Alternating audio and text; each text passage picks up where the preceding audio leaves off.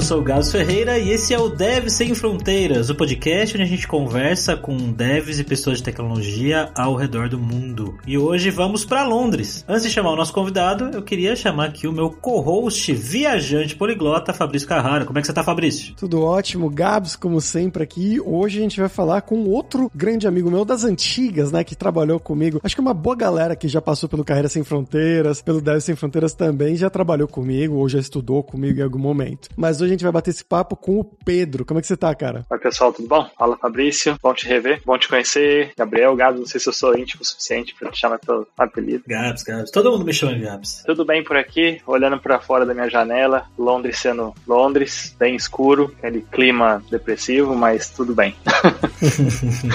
Bacana, bora lá pra esse papo.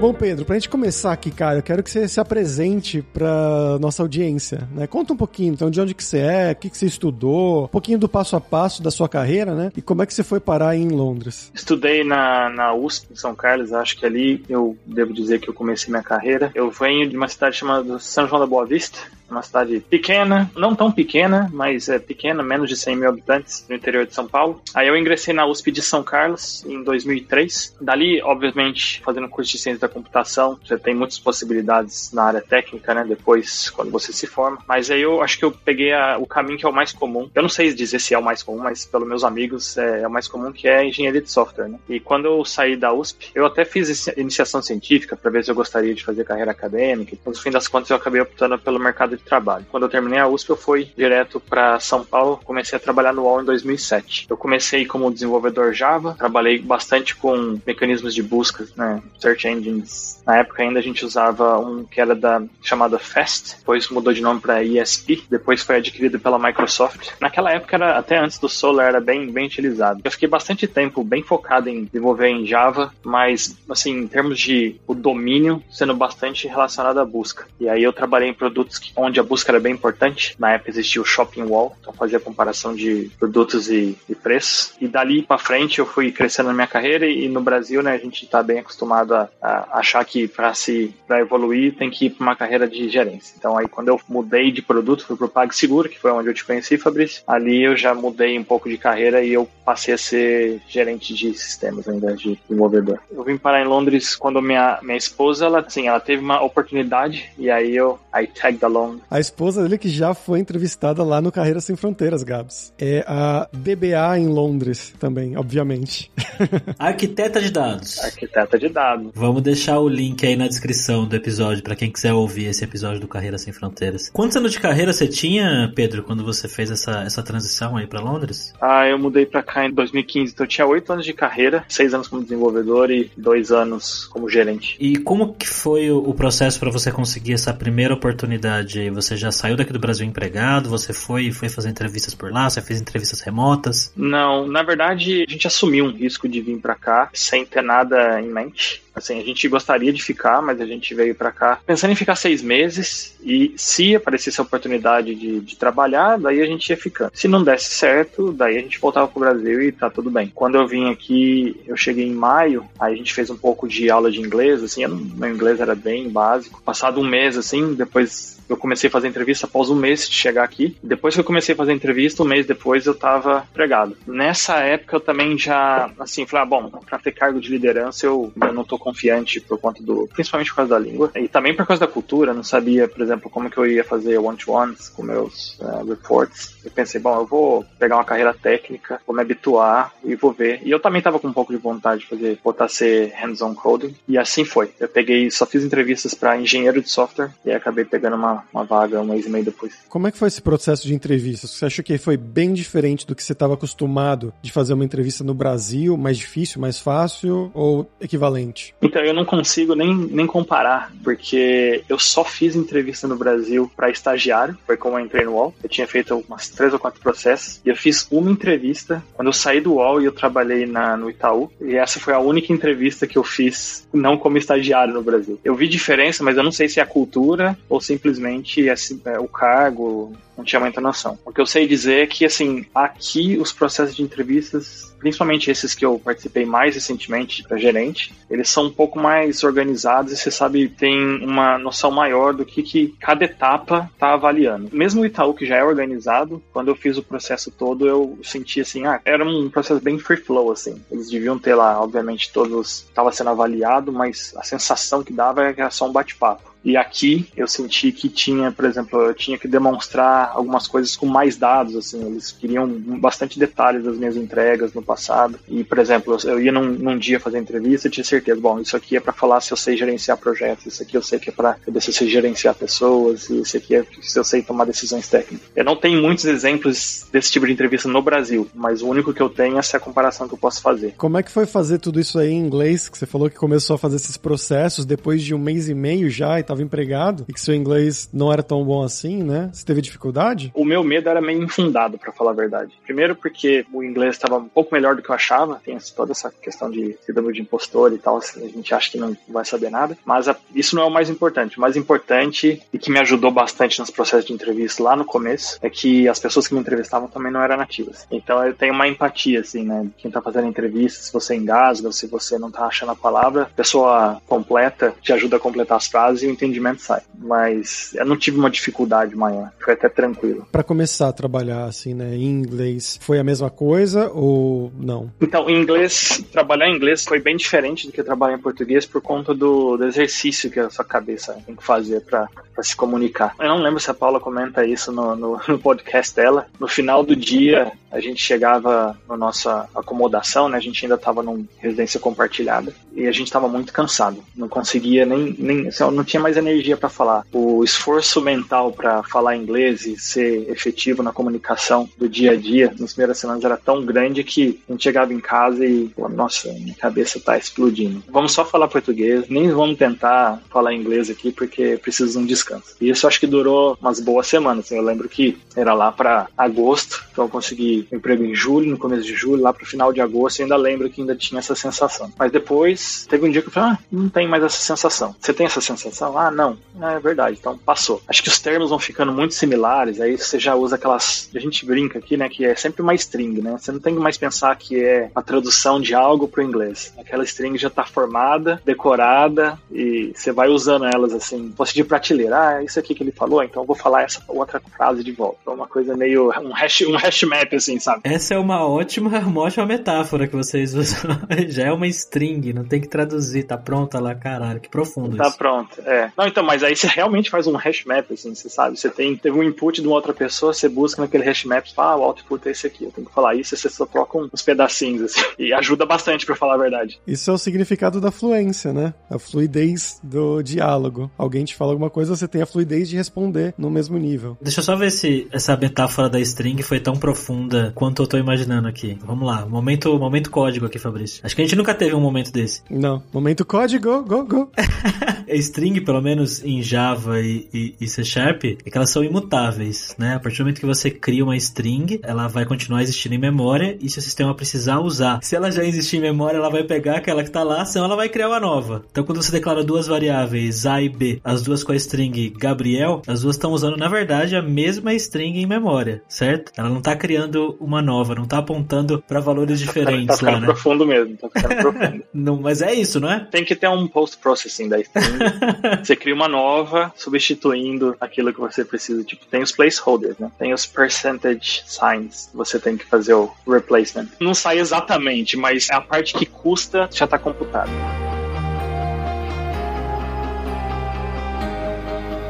E bom, galera, já que a gente tá falando de código aqui, a gente pode falar também do curso Inglês para Devs. Acabou de ser lançado lá na Luralingo faz algumas semanas, na verdade, né? Vocês já estão meio cansados de ouvir? Não, cansado nunca tá, porque o curso é bem legal. Acho que vale bem a pena você fazer ele. Para você que quer trabalhar ou estando no Brasil para trabalhar para fora, ou estando fora, né? Você quer emigrar para fora do Brasil, também vai servir para você que quer trabalhar em uma empresa americana, inglesa ou da França, da Itália, não importa, né? Quando o ambiente vai ser em inglês, que é o principal nessas empresas de tech. E lá você vai ter acesso ao vocabulário técnico de várias áreas relacionadas à tecnologia. Então, programação em pares, tem orientação a objeto, tem aula de data science, tem aula de como fazer uma entrevista de emprego em inglês, também com sotaques diferentes, né? Sotaque americano, inglês, indiano. Aqui o Pedro, né, já deve ter se acostumado com o sotaque mais da rainha. Ele vai poder falar um pouquinho sobre isso também. Mas lá você vai encontrar tudo isso só em aluralingua.com.br. E Pedro, e o sotaque da rainha aí? A galera fala assim mesmo? Na verdade, sotaque da rainha no meu dia a dia, e isso é bem diferente de outras pessoas que eu, eu conheço, no meu dia a dia não existe muito. Eu acredito que o tipo de empresa que eu trabalho, mais startup, mais jovem, que não precisa de formação, de instrução formal, o pessoal não tem muito bacharelado, eles vêm de tipo curso técnico, não existe muitas pessoas falando o sotaque da rainha. Então, o que eu ouço mais é o sotaque mais que, que é chamado de Cockney e o Received Pronunciation eu não escuto muito. Eu sei que o pessoal que trabalha em banco, por conta até dos colegas em comum que eu tenho com a Paula, assim, aí sim a gente escuta bastante o sotaque da, da rainha, principalmente pelo lado dela, que ela trabalha em empresas um pouco mais posh, como se diz aqui. Com certeza. Mas é muito interessante. Eu gostaria muito de, de ter aquele sotaque, mas é, é uma, uma batalha que eu não vou vencer nunca. Então eu já desisti disso aí. Eu vou continuar com o meu, meu sotaque brasileiro.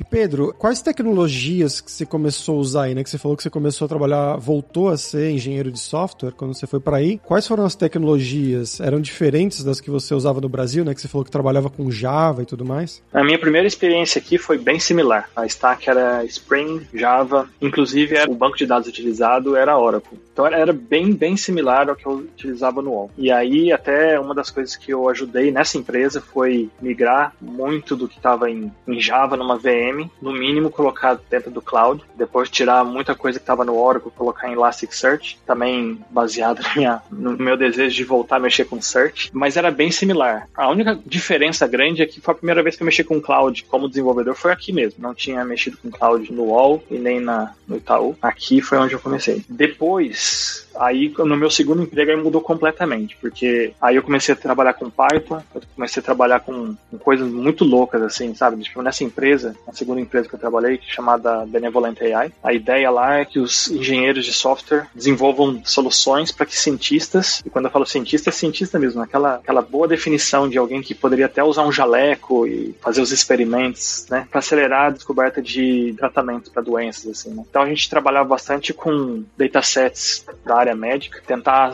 criar lá o que eles chamavam de small molecule, doenças que podem ser tratadas com moléculas que são consideradas pequenas e a nossa tecnologia tentando ajudar na identificação de potenciais drogas que vão tratar aquelas doenças. Isso no domínio, mas também na tecnologia. Foi a primeira vez que eu usei Kubernetes, Docker, Python em si também foi a primeira vez. Primeira vez que eu usei aceleração de processamento com GPU, mas não para coisas gráficas, e sim para machine learning. Ali teve uma mudança grande também Istio, todas essas coisas relacionadas à, à, orquestração de aplicações e tal, foi a primeira vez que eu usei ali. Mas depois, outras experiências, por exemplo, eu trabalhei na Skyscanner também, e lá eu mexi um pouquinho com Python, bastante com Java, também Kubernetes, também Cloud. Foi a primeira vez que eu usei bastante S3 como, incrivelmente, é, S3 é a coisa mais utilizada em, Cloud, eu imagino, mas foi a primeira vez que eu usei S3 como fonte primária de dados. A stack mudou bastante, principalmente quando eu trabalhei com Drug Discovery, quando trabalhando com coisas mais de e-commerce, pagamentos, essas coisas, aí não mudou, não, não era tão diferente, não. Como gerente, aí trabalhando em outras, nas outras duas empresas, aí mudou bastante da stack que eu estava conhecida, né? Por exemplo, na, na Curve, onde eu trabalhei como gerente, a nova parte da stack era tudo desenvolvido em Go.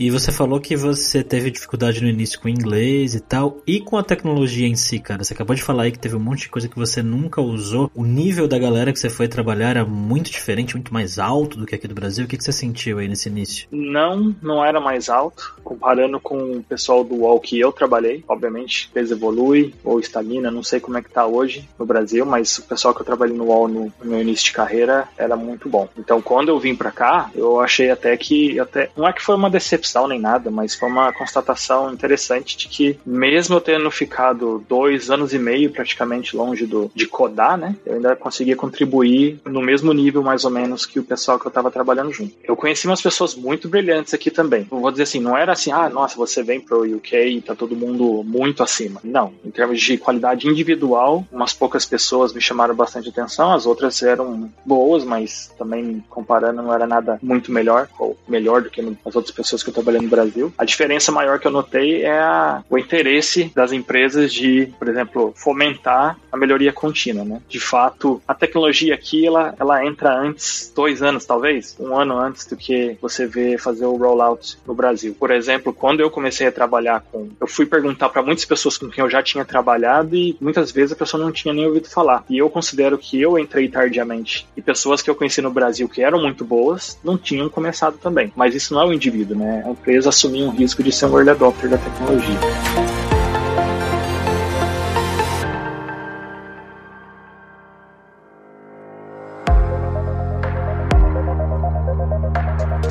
saindo um pouco agora desse mundo de empresas, né? Eu queria que você contasse um pouquinho da cidade de Londres. Já conheci, né? Uma cidade linda, enorme, né? Quase tão grande quanto São Paulo, talvez. Imagino que você não tenha tido tanto choque cultural, né? Pelo menos essa questão do tamanho da cidade. Mas como é que foi o seu início na cidade, né? De alugar apartamento, arrumar casa, fazer documentação, isso tudo. Primeira coisa, assim, quando você já morou em São Paulo, aí você vem para Londres, eu particularmente tive a sensação de que eu tava numa cidade bem menor. Aliás, eu tenho essa sensação até hoje. Hoje eu moro numa casa com jardim. E, tipo, eu duvido que isso aconteceria comigo. Eu poderia ter essa chance em, em São Paulo. Então, essa é a primeira impressão que dá. Assim, olha, a cidade é muito bonita e é muito verde, né? Tem muito parque aqui. Isso é incrível. Muito mais do que qualquer outra cidade que eu já visitei, incluindo talvez até Paris. Né? Eu não conheço muito bem, mas a cidade mais verde que eu acho que eu conheço. Já em termos da parte mais burocrática, de achar lugar para morar, não foi difícil. Primeiro que a gente, quando a gente veio para cá, como estava muito temporário, a gente não queria fazer contrato. Então o que a gente fez foi procurar acomodação temporária na casa de uma pessoa que ganha para receber estudantes. Então ela aluga o quarto e a gente ficou lá nesse quarto por seis semanas. Aí dentro dessas seis semanas, como a gente já estava com um emprego garantido, né? Até já tinha começado a trabalhar, eu já tinha começado e ela estava para começar. Já começou a procurar nas imobiliárias uma casa, um apartamento, né? No caso para um apartamento. Por conta de a gente então um histórico de crédito aqui, isso é muito importante em Londres. É uma coisa que eu carrego comigo até hoje. Existe todo mês, existe uma, algumas ferramentas que falam assim, ó, oh, o seu score de crédito subiu ou abaixou. Isso é importante para você pegar financiamentos. Então, como a gente não tinha isso lá no começo, tem aquela coisa que é você paga adiantado X meses por conta do risco, né? Mas pagando esse valor, todo o resto é fácil. Agora, é caro. Moradia aqui em Londres é caro como diz um amigo, um colega meu também do UOL, ele falava: quem converte não se diverte. Primeiro mês que eu fui morar nesse apartamento, a conversão, que não era tão como é hoje, o aluguel de um apartamento de dois quartos pequenos dava quase 10 mil reais. Nossa, assim, dava uma dor no coração. Mas aí olhando em volta, você fala: bom, para morar razoavelmente bem, não vai fugir muito disso. Dava para baixar para, sei lá, 2 mil libras, dava para você pagar 1.800, 1.700. Mas abaixo disso, o commute, né, teria que ser muito mais longo. Né? Esse é o choque você vai pagar a sua moradia. Bom, já que você puxou o assunto dinheiro, vamos perguntar mais sobre dinheiro então, Pedro. Além da moradia, o que mais é caro em Londres? Então, fora a moradia, o que é caro são serviços. Aquilo que você tem que pagar para uma pessoa fazer para você, que no Brasil às vezes compensa muito. Aqui você acaba reavaliando. Se você quer um guarda-roupa embutido e você quer mandar alguém fazer esse guarda-roupa, vai ser caro, bem caro. E a qualidade é, para falar a verdade, a qualidade básica de, de furniture aqui, ela é ruim. E você vai pagar muito caro.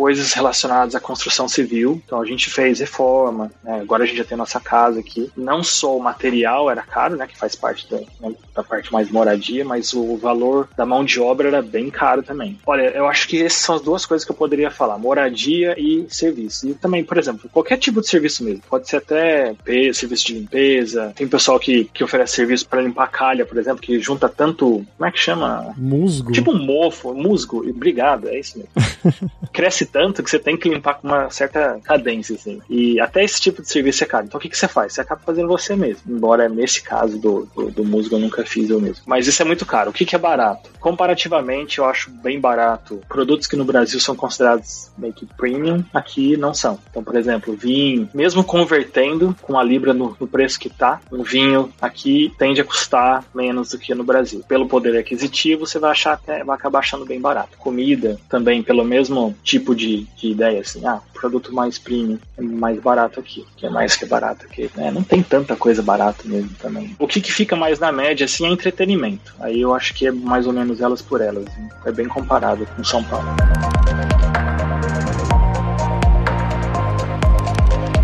Já que você puxou esse assunto aí, eu queria trazer que atualmente a gente está vendo muitas notícias sobre problemas de desabastecimento na Inglaterra. Não sei se isso chegou a Londres ou não, mas dizem aí que é por causa do Brexit, outras pessoas falam que não, que é uma coisa mundial, blá blá. Como é que é a sua visão aí de um morador de Londres quanto a isso? Do Brexit e também dessas coisas de produtos. Para responder isso, acho que é importante também só completar da, da pergunta anterior. Uma coisa que eu acho barato aqui comparativamente é carro. Eu não tinha carro até o começo desse ano, aí eu precisei, por questão familiar, precisei comprar um carro. Ficou em conta comprar um carro elétrico, fazendo, emendando com abastecimento. Uma das coisas que faltou muito aqui foi o petrol, que é a gasolina, que isso é uma diferença entre o inglês americano e, e o britânico que eu, que eu aprendi logo no começo. Mas faltou bastante gasolina aqui, tanto que o posto, os dois postos mais próximos da minha casa, eles meio que fecharam e só estava funcionando a conveniência. Outras coisas que acabaram tão faltando, que eu vejo assim no dia a dia, é, por exemplo, assim, eu e minha esposa, a gente gosta de comprar comprar no supermercado online que tem bastante produto que vem da França. Não por ser da França nem nada, só porque, tipo, tem bastante produto que brasileiro gosta, que no UK não tem, mas tem na França. Então a gente acaba optando por esse mercado, por exemplo. E também ficou faltando. Não estava chegando, não estava vindo mercadoria suficiente para o UK, então ficou sold out por bastante, muitas semanas, assim. Aliás, tá até agora, pra falar a verdade. Dá pra sentir no dia a dia, eu não sei, assim, produtos básicos que ficaram faltando, não tenho conhecimento nenhum. Parece que,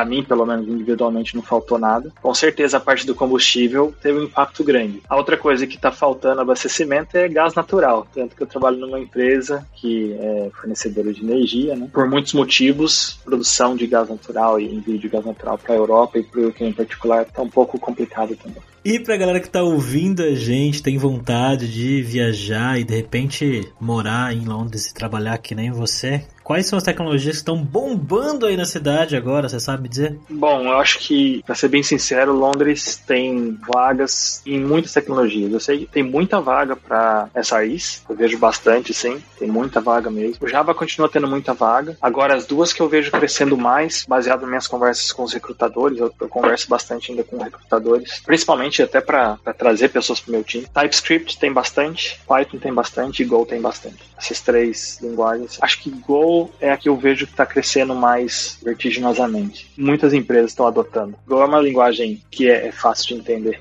Então acho que também tem um aspecto de barreira para entrada, ela é menor. Isso é muito bom. E tem alguma dica específica que você dá para devs e devas que queiram fazer esse processo de migração e vida aí? Bom, ficou mais difícil, né, com o Brexit. A pessoa que vinha com passaporte europeu, isso já não existe mais. Mas tem muitas empresas que fazem um sponsor de visto, então procura no LinkedIn. Normalmente, se você quiser trabalhar numa empresa em Londres, principalmente por conta do Brexit, elas já anunciam as vagas colocando que elas oferecem sponsorship. Essa é uma dica, já procurem pelos keywords sponsorship. Faça a entrevista do Brasil mesmo, se as pessoas têm vontade mesmo de trabalhar aqui. Muitas empresas também, obviamente, por conta do Covid não está muito fácil, mas é, elas pagam passagens para você vir e fazer entrevista aqui. Mas eu sugeriria que faça as entrevistas do Brasil mesmo, se possível. Na primeira, assim, só para ver se se casa, né? Se, você, se a empresa, a cultura da empresa, aquilo que você quer fazer e aquilo que a empresa está pedindo no caso. E nos próximos, depois das próximas etapas, você venha para o UK e faça o restante aqui, se a empresa oferecer essa essa oportunidade. Enquanto eu tô falando isso, eu tô pensando, bom, por que, que você não viria só para passear também, né? Então esquece que eu falei antes. Mas procurem as empresas que têm sponsorship. Acho que isso é o, é, é o ponto mais importante. Em termos de tecnologia, ou aprender, ou tentar se adequar a uma, uma cultura da, do país, acho que isso não existe muito, não, para falar bem a verdade. Estando aqui hoje, eu sei que qualquer pessoa consegue se adaptar, e no fim das contas, aqui é tão multicultural que a empresa em si tem que se adaptar a essa multiculturalidade, ao invés da, da pessoa individualmente tentar se adaptar a um, a um modelo. Bom, Pedro, agora é hora do perrengue, que é quando a gente pede para os nossos convidados contarem histórias engraçadas, gafes, micos, coisas que têm acontecido com você esse tempo todo aí em Londres. Vou contar, são dois perrengues que na verdade são um só, separados por dois anos diferentes. As portas no, no UK tendem a ser aquele tipo de porta que se você, mesmo que você não trancar a porta com, com a chave, se você sair para fora da casa e puxar a porta, encostar, você fica trancado para fora se não tiver a chave. Teve uma vez que eu saí com minha esposa e alguns amigos, a gente simplesmente puxou a porta, saiu feliz da vida e até estávamos com a chave, mas a gente não trancou, a gente sabia que não tinha trancado. Quando a gente voltou, já era meia-noite, sei lá, um pouco mais até, a gente falou, pô, cadê a chave? Não achamos a chave. Ah, mas tá destrancada, mas a gente não conseguiu entrar. Essa brincadeira, vamos voltar lá na parte dos serviços, que são caros, custou 200 libras para uma pessoa, meia-noite, vir na nossa casa e trocar o miolo da fechadura. A gente não tinha ideia nenhuma de onde estava a chave. Então, perrengue. Segundo perrengue, perrengue. Alguns anos depois, Paula foi viajar e eu esqueci minha chave dentro de casa. Ela deixou aberta para que eu pudesse, só que aí eu pensei, bom, não vai adiantar nada. Ela estava trabalhando em Liverpool e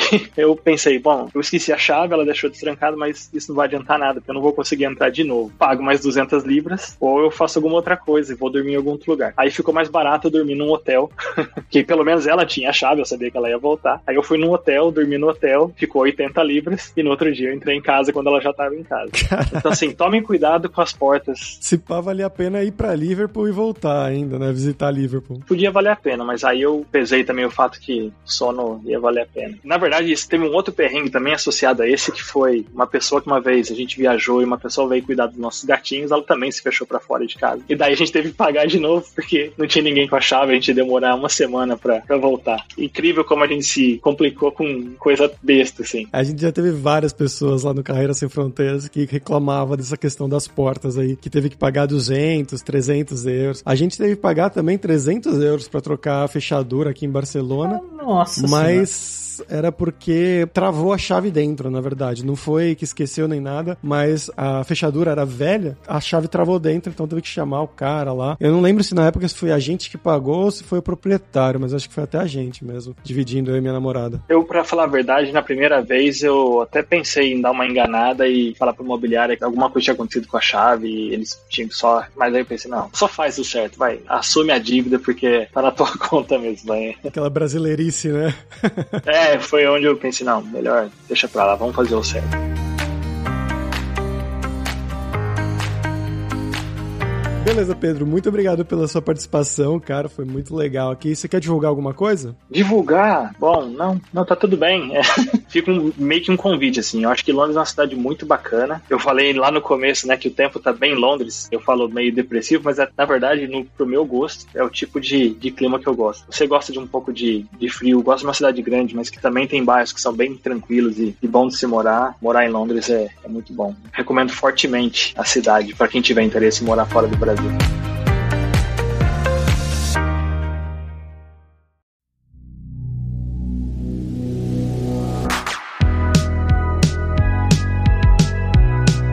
Pessoal, por hoje é isso. Thank you very much pela sua audiência. E se você gosta do Dev Sem Fronteiras, recomende para cinco amigos, dá cinco estrelas lá na Apple, segue a gente no Spotify para nossa comunidade crescer sempre cada vez mais. E não deixe de conhecer a Lura Língua para você reforçar o seu inglês e o seu espanhol e dar aquela força, tanto no seu currículo quanto na sua vida profissional. Algo que o Pedro destacou muito bem, né, durante o episódio de hoje, que ele teve, claro, que morar na Inglaterra, falando inglês, lidando com todas essas coisas, mas também fazer entrevista de emprego, trabalhar no dia a dia, né, lidar com os pares, ser um gerente em inglês. A gente abordou várias dessas coisas no curso Inglês para Devs, o novo curso de inglês da Lura Língua, focado em você que é desenvolvedor, desenvolvedora e quer trabalhar no exterior ou para fora. E só lembrando que o ouvinte do Dev Sem Fronteiras tem 10% de desconto em todos os planos. Então vai lá em aluralingua.com.br barra promoção, barra Dev Sem Fronteiras e comece a estudar com a gente hoje mesmo. Além também, é claro, da alura.com.br que tem mais de 1.200 cursos de tecnologia, principalmente na área de programação, com as tecnologias que o Pedro mencionou, né? Então tem curso de Go, tem curso de Java, tem curso de tudo isso aí, informações completas, na verdade, de todas essas tecnologias que vão poder te formar para ir trabalhar ou no Brasil ou quem sabe até no exterior. Tem curso também de como você criar o seu currículo em inglês ou espanhol para mandar pro exterior, então com certeza vai ter o curso para você. E se você curtiu as músicas de abertura, de fechamento, se quer uma trilha sonora pro seu podcast, pro seu vídeo, seja lá o que for, você pode contatar o nosso Rick Produtor. O e-mail dele é producer.rickster com ck@gmail.com. Então, pessoal, até a próxima quarta-feira com uma nova aventura em um novo país. Tchau, tchau.